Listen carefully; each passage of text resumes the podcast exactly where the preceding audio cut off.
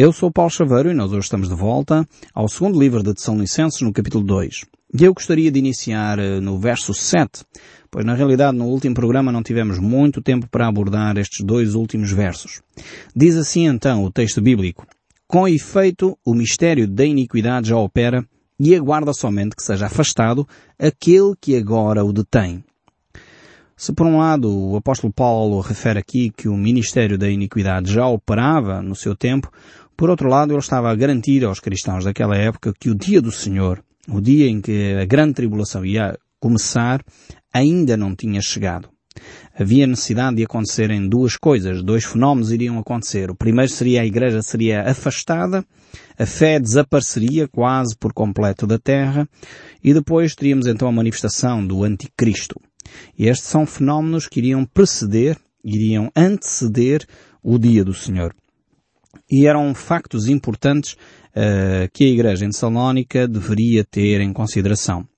E quando fala aqui do mistério da iniquidade, no fundo é a ação de Satanás uh, na terra. Ele está a preparar o caminho para que o anticristo estabeleça o seu reino, ainda que vai ser um período uh, relativamente curto, e a Bíblia fala muito sobre estes aspectos, Há determinados livros na Bíblia, como o livro de Apocalipse, que são dedicados particularmente a esta questão. Mas todo o Novo Testamento fala disto, o Velho Testamento também fala desses aspectos, o livro de Daniel, Ezequiel, uh, livro do próprio Isaías, temos também uh, vários outros livros no Novo Testamento, o próprio Senhor Jesus nos Evangelhos fala disto, Mateus 24, apresenta-nos aqui um, onde Satanás vai, o, o grande culminar da ação de Satanás, que será com o estabelecimento de um ditador mundial que governará o mundo e Deus próprio irá utilizar essa, esse período para julgar as nações. Coisas terríveis irão acontecer nesse período. Imaginemos nós eh, a nossa sociedade sem regra, nem lei, nem, nem nada que se possa reger. No fundo, é o egoísmo no seu máximo, uh, a corrupção no seu máximo, o orgulho no seu máximo, realmente vamos ficar, ou melhor, a Terra irá ficar, os cristãos não estarão nesse período de tempo a viver aqui, mas uh, a Terra irá ficar abandonada a si própria. E será de facto um período terrível. É por isso que o apóstolo Paulo aqui revela claramente a importância da Igreja ficar tranquila porque isso não é um processo para que os cristãos vivam. Aqueles que são verdadeiramente cristãos, filhos de Deus, serão, como diz ele no primeiro uh, livro que ele escreve ao, à Igreja de Salónica, no capítulo 4, será arrebatada nos ares ao encontro do Senhor. E enquanto isso, aqui na Terra irá decorrer esse período em que um, o Anticristo, não é uma expressão que o apóstolo Paulo usa, é João que usa esta expressão, o Anticristo, uh, então estabeleceu o seu reino aqui na terra. Esse ministério da iniquidade já opera, dizia o apóstolo Paulo, e o verso 8 prossegue a dizer, então será de facto revelado o iníquo, a quem o Senhor Jesus matará com o sopro da sua boca e o destruirá pela manifestação da sua vinda. Ou seja, temos então dois momentos aqui que são importantes eh, entender eh, depois verificamos isso quando estudarmos outros livros como Daniel e o livro de Apocalipse, que esses momentos provavelmente serão separados por um período de tempo muito claro, eh, mas o momento em que a igreja é arrebatada é manifestado então uh, o aparecimento do anticristo e depois decorrerá um período uh, que alguns estudiosos já, já adiantaram prazos, digamos assim, para esse período, e depois então Cristo descerá à terra e estabelecerá o seu reino. E nesse momento em que Cristo descerá à terra e estabeleceu o seu reino com os seus santos, virá com os seus santos, estabelecer um, o seu reino na terra, então é aqui que uh, Cristo destruirá as ações de Satanás. Alguns aqui neste, nestas frases veem uma ação bélica de Jesus Cristo. É preciso entender o que é que é o sopro da sua boca. Eh, aqui não estamos a falar, uh, não estamos a falar de forma alguma de uma ação uh, de guerrilha ou de bombas ou de ataques militares, não. O sopro da boca de Jesus Cristo é simples, é a palavra, a autoridade de Deus, a palavra verbalizada de Deus. Não sei se está lembrado do primeiro capítulo do Evangelho de João, que diz, e o verbo se fez carne e habitou entre nós. E é este mesmo verbo, como diz o apóstolo Paulo por um lado, diz o livro do Gênesis por outro, uh, que criou o universo. Pela palavra foram formados os céus. Pela palavra foram formados os mundos. Pela palavra foi formado o universo. E é esta mesma palavra que irá aniquilar o anticristo, irá aniquilar Satanás, as ações de Satanás. Não temos aqui agora Cristo a embanhar uma espada ou uma metralhadora, ou seja o que for, não tem a ver com, com ações bélicas, não. Tem a ver com o poder da palavra de Deus este poder da palavra de Deus que vai destruir toda a mentira, vai aniquilar toda a maldade e não vai haver aqui confrontos físicos e coisas do género. Muitas pessoas às vezes veem guerra onde ela não está. Uh, Jesus Cristo claramente, pelo poder da sua palavra, estabelecerá o seu reino. Infelizmente, o mesmo, o mesmo paralelismo os apóstolos, ou alguns deles, uh, criaram pensando que Jesus Cristo iria estabelecer o seu reino pela força das armas. Por isso, quando ele entrou em Jerusalém, eh, montado num jumento, os apóstolos estavam prontos para eh, acabar com o Império Romano. Só que Jesus não vinha para fazer isso. Jesus não veio para lutar com armas. Antes, pelo contrário, eh, a grande arma que ele tem é a sua palavra. É esta mesma palavra que nós anunciamos. É o poder de Deus para transformar as vidas. É aquele poder que penetra no mais fundo do nosso ser e muda as coisas mais difíceis de serem transformadas. A grande batalha que a, que a palavra de Deus trava é com o seu coração e com o meu coração, é com o meu caráter e com o seu caráter. É aqui que se trava a maior batalha de todos os tempos. É quando o ser humano está a ser transformado pelo poder de Deus. É este mesmo poder uh, que vai aniquilar as ações de Satanás. Porque quando há luz, as trevas uh, não podem prevalecer. Quando há verdade, a mentira não perdura muito tempo. E é por isso que nós chegamos aqui ao verso 9 do capítulo 2 de 2 Tessalonicenses. Ele diz, ora, o aparecimento do iníquo é segundo a eficácia de Satanás, com todo o poder e sinais e prodígios de mentira. Ou seja, o apóstolo Paulo está consciente que o anticristo virá também em poder. Ele não vai dizer que o anticristo é uma figurinha assim uh, que desaparece de qualquer das maneiras. Não. Satanás tem poder. E nós não podemos brincar com o poder de Satanás. E qual é o poder de Satanás? O poder de Satanás está na mentira. Quando nós jogamos com a mentira, quando nós trabalhamos na área da mentira, quando nós tentamos enganar o próximo, estamos a trabalhar no poder de Satanás. E aqui o apóstolo Paulo deixa isso muito claro, que este anticristo vai revelar-se segundo o poder e a eficácia de Satanás. Ou seja, vai trabalhar no campo da mentira, vai levar as pessoas iludidas, enganadas, estarão uh, subjugadas pela mentira. E infelizmente, quantas pessoas, eh, só para falar no mundo dos negócios, quantas pessoas utilizam a mentira para tentar ganhar um negócio, pensando que assim estão a conseguir alguma coisa. A mentira só destrói a confiança. Se eu descubro que o meu fornecedor está a mentir, na próxima vez eu vou ter o pé atrás com ele. Se eu descubro que o meu cliente me mentiu ou eu minto ao meu cliente, o meu cliente vai ficar de pé atrás comigo. Vale a pena caminhar nos caminhos de Deus, que é a justiça, a verdade. Os caminhos de Satanás são os contrários. É a mentira, é a corrupção. E aqui o anticristo vai trabalhar nessa área. Vai viver e se mover nessa área. Agora ele vai fazer também sinais e prodígios. Eles são sinais mentirosos, mas que tentam uh, imitar os sinais de Deus, os sinais verdadeiros. Então vai haver pessoas, uh, de facto, a dizer, uau, mas que fantástico, ele também faz grandes prodígios, também faz grandes sinais. É verdade. Satanás também faz. Muitas pessoas estão uh, subjugadas aos poderes satânicos por causa da espetacularidade dos sinais que ele opera. Muitas pessoas conseguem materializar uh, demónios e pensam que estão a ver uh, familiares, pensam que estão a falar com, com amigos. E infelizmente algumas pessoas nos têm telefonado a pedir auxílio porque estão subjugadas pelos poderes de Satanás e já não sabem o que fazer. Porque Satanás, quando dá alguma coisa, cobra um alto preço e as pessoas ficam subjugadas, atormentadas. Eh, é horrível. Famílias que estão subjugadas por isso. Muitos estão, estão a telefonar-nos a pedir auxílio, a pedir as nossas orações para serem libertas e pela graça de Deus têm sido libertas. Têm vivido esta experiência de serem libertas pelo sangue e pelo poder da palavra de Jesus. Então, voltando aqui ainda, o anticristo trabalha neste, neste campo, nesta área. O verso 10 prossegue. E com todo o engano de injustiça aos que parecem, porque não acolheram o amor da verdade para serem salvos. Então, com quem é que ele vai trabalhar? Com quem é que o anticristo, mais uma vez, vai trabalhar? E ele está aqui a falar uh, daqueles que não acolhem o amor. Ou seja, aqueles que ouviram a palavra de Deus, e não se aperceberam que têm uma opção, uma decisão para tomar. E por isso, como não tomaram essa decisão, eles não acolheram o amor. Deixaram de, de alguma forma, de ouvir aquilo que é a voz de Deus. Uh, no fundo, hoje estamos a viver uma sociedade já um pouco a caminhar para aí. As pessoas desconfiam muito uh, do próximo, desconfiam muito daquilo que está a acontecer à sua volta, desconfiam de tudo e de todos. Como diz o povo, tem até um provérbio, não é? Quando a esmola é muito grande, o cego desconfia, não é?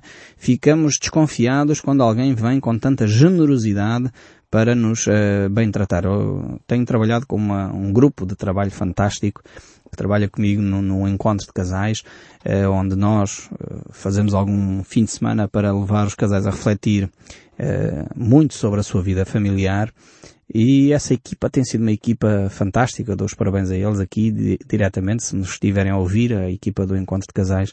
E eles têm manifestado um amor e um carinho para com aquelas pessoas e esta tem sido a marca registada deste fim de semana. As pessoas que vão e estão connosco ali para beneficiar desse fim de semana saem de lá impressionadas pela forma como são tratadas, porque são tratadas com um amor sincero e genuíno. Alguns até desconfiam-se, mas o que é que estes fulanos aqui estão a fazer? Eles têm algum interesse por detrás de certeza. As pessoas não acreditam hoje, uh, de facto, que há ainda pessoas que amam com sinceridade, sem esperar nada em troca, além de uh, dar amor. Então é este fenómeno que encontramos aqui no verso 10. As pessoas já não estão prontas para acolher o amor, este amor baseado na verdade, na sinceridade, na transparência, e por isso não experimentam a salvação. Este amor, as pessoas não experimentam, não é só o amor do próximo, é o amor de Deus. A maior expressão de amor alguma vez manifestada ao homem foi o amor de Deus em Cristo Jesus. E aliás, o famoso uh, versículo de João 3,16 que eu não me canso de citar porque ele é tão belo, tão expressivo do amor de Deus, uh, manifesta isso mesmo. Porque Deus amou o mundo de tal maneira que deu o seu Filho unigênito para que todo aquele que nele crê não pereça, mas tenha a vida eterna. É esta manifestação de amor que as pessoas não estão a acolher e por isso não experimentam a salvação. É esta dádiva que Deus nos dá. E é por isso que muitas eh, religiões, às vezes, como não compreendem, não acolhem esta dádiva de amor, tentam comprar o relacionamento com Deus, pensando que nós, através dos nossos dízimos, das nossas ofertas, das indulgências, disto ou daquilo, podemos alcançar a relação com Deus. Isso é mentira. A Bíblia diz claramente que nós temos que acolher o amor de Deus, acolher esta salvação e, e aí experimentamos o relacionamento com Deus. Veja o texto bíblico. Não sou eu que estou a inventar. Veja a expressão de amor de Deus. Acolha no seu coração esta expressão de amor. E, no fundo é dizer, Senhor, eu agradeço o teu amor para comigo. Eu agradeço que Cristo morreu por mim. Eu não tenho que comprar nada. Eu não tenho que fazer nada. Eu simplesmente tenho que ter um coração grato. Confessar a minha incapacidade. Confessar o meu pecado. E aceitar esta dádiva de fé, esta dádiva genuína das mãos de Deus. E acolho este amor no meu coração pela fé não pelos meus méritos, porque nós não podemos comprar coisa alguma. Efésios capítulo 2 verso 8 é muito, muito clara sobre isto. E eu deixo que você possa, em sua casa, pesquisar esse texto bíblico e veja pelos seus próprios olhos o amor de Deus para consigo. Mas voltando aqui, estas pessoas que não acolheram o seu amor de Deus eh, vão então ter este processo, vão viver este juízo de Deus. Mais uma vez aqui o apóstolo Paulo reforça a ideia que não são os cristãos que vão viver aquele momento. O verso 11 prossegue. E por este motivo, pois que Deus lhes manda a operação do erro, para darem crédito à mentira. Ou seja, aquelas pessoas uh, viveram de, de, costas voltadas para Deus, Deus disse, Senhor, eu vou respeitar. No fundo é o que o apóstolo Paulo está aqui a dizer. Uh, Deus diz, ok, uh, vou permitir que vocês continuem a viver no erro. Já que querem, continuem. Deus é de facto um, um Deus de amor, um Deus que respeita a nossa opção de vida. Nós vemos isso em todas as páginas da Bíblia, desde o início uh, até o fim. Deus sempre respeita a opção que cada um de nós faz. Deus dá a oportunidade à humanidade. A Bíblia é clara que a vinda de Jesus Cristo não é para condenar o mundo, mas para levar o mundo à salvação. Continuamos ainda no capítulo 3 do Evangelho de João. E, e é a mesma citação ainda. O objetivo de Deus é levar o homem ao arrependimento. Mas o homem tem voltado as costas para Deus. E, e, temos tantos filósofos na nossa sociedade que marcaram a sociedade contemporânea eh, com esta ideia de que vamos matar Deus. Nietzsche foi um dos grandes filósofos que tentou eh, matar Deus. Sabemos que ele não o fez, mas no seu discurso de alguma forma foi marcando a sociedade daquela época. Marx, Engels e tantos outros que conduziram a sociedade a um ateísmo prático, em que quiseram enclausurar Deus. É verdade que eles tiveram, muitos deles, hum, infâncias traumatizadas por erros que determinados religiosos viveram e incutiram nestas pessoas uh, determinadas posturas. É óbvio que, que um Deus vingativo, um Deus maldoso, eu também não creio nesse Deus. Uh, se fosse por aí, eu diria que era ateu. Se fosse esse Deus vingativo, esse Deus maldoso, um Deus que está pronto sempre a maltratar as pessoas, um Deus que acorda bem disposto ou mal disposto e, e consoante a sua disposição age com os seres humanos. Não, este não é o Deus da Bíblia. O Deus da Bíblia é um Deus de amor, é um Deus justo, é um Deus de graça, é um Deus bondoso, é um Deus que olha para nós na nossa aflição e nos estende a mão para nos ajudar. Este é o Deus da Bíblia. É o Deus que está expresso nestas páginas que eu tenho compartilhado convosco e vocês que nos têm acompanhado ao longo destes meses, eh, certamente já têm encontrado este mesmo Deus que eu estou a falar aqui. E infelizmente muitas destas pessoas eh, que escreveram e tentaram matar Deus foi porque receberam um Deus errado. E infelizmente há muita gente a falar de um Deus que não conhece. É necessário de facto conhecermos quem Deus é. E depois ao conhecermos quem Deus é, vamos perceber aquilo que Ele nos ensina nas páginas da Bíblia. E Ele é um Deus justo. Ele julgará com justiça a humanidade. E quando a humanidade diz eu quero estar de costas voltadas para Deus, Deus diz sim, eu vou respeitar. Pode estar de costas voltadas, mas vais sofrer as consequências dessa tua ação. É como se uma criança dissesse, com uma criança com dois, três anos, ou quatro, ou cinco, que não tem condições de autossustentação, dissesse eu não quero mais depender dos meus pais. Isto era uma loucura, mas poderia acontecer, vamos pôr em tese que isto iria acontecer. O que é que aconteceria? Se nós pais respeitássemos isso, essa criança iria definhar, iria morrer, iria mendigar na rua. Seria terrível para ela mas eh, ela teria opção se, se nós deixássemos. Muitas vezes Deus disse não, ao longo de, de, séculos e milénios Deus disse não à humanidade, não deixo que vocês andem de costas voltadas para mim, mas no final dos tempos Deus diz, eu vou permitir. E vamos ver as consequências desta ação uh, do homem em relação a Deus, em que o homem vira as costas a Deus ao longo da história e Deus, uh, num determinado período vai dizer sim, eu permito que vocês fiquem de costas voltadas. E certamente vai acontecer então este dia de grande tribulação para a humanidade. O verso 12 aqui do capítulo 2 do 2 Tessalonicenses ainda continua, a fim de serem julgados todos quantos não deram crédito à verdade. Antes, pelo contrário, deleitaram-se com a injustiça. Este é o tipo de cidadãos daquele mundo uh, onde o grande dia do Senhor se vai manifestar. São pessoas que têm prazer na injustiça. Quando acontece uma injustiça, eles ficam todos contentes. Ficam todos satisfeitos porque a injustiça uh, venceu. E nesse aspecto, de facto, é uma sociedade com os valores ao contrário. E já sabemos que uma pirâmide uh, invertida não se sustenta muito bem. E é o que vai acontecer à nossa sociedade naquela época, porque a Igreja de facto não estará mais para ser sal e luz da sociedade. E o verso 13 ainda adianta, entretanto devemos sempre dar graças a Deus por vós, irmãos amados pelo Senhor, porque Deus vos escolheu desde o princípio para a salvação, pela santificação do Espírito e fé na verdade, para que também vos chame diante do nosso Evangelho para alcançardes a glória do nosso Senhor Jesus Cristo. Aqui temos então, com este verso 13, os aspectos práticos da fé cristã. O crer na vinda de Cristo eh, não é só uma doutrina eh, do final dos tempos. Eh, o crer na vinda de Cristo é, é, é um estilo de vida que implica no meu viver diário, implica hoje na forma como eu me conduzo, na forma como eu vivo, na forma como eu me dou, na forma como eu recebo, na forma como eu ouço, na forma como eu falo. Isto, o entender a vinda de Cristo iminente, tem a ver com isto, tem a ver com a minha relação com Deus e a minha relação com os outros. Aliás, eh, quando nós entendemos isso, eh, realmente começamos a compartilhar com os outros a nossa fé de uma maneira completamente diferente.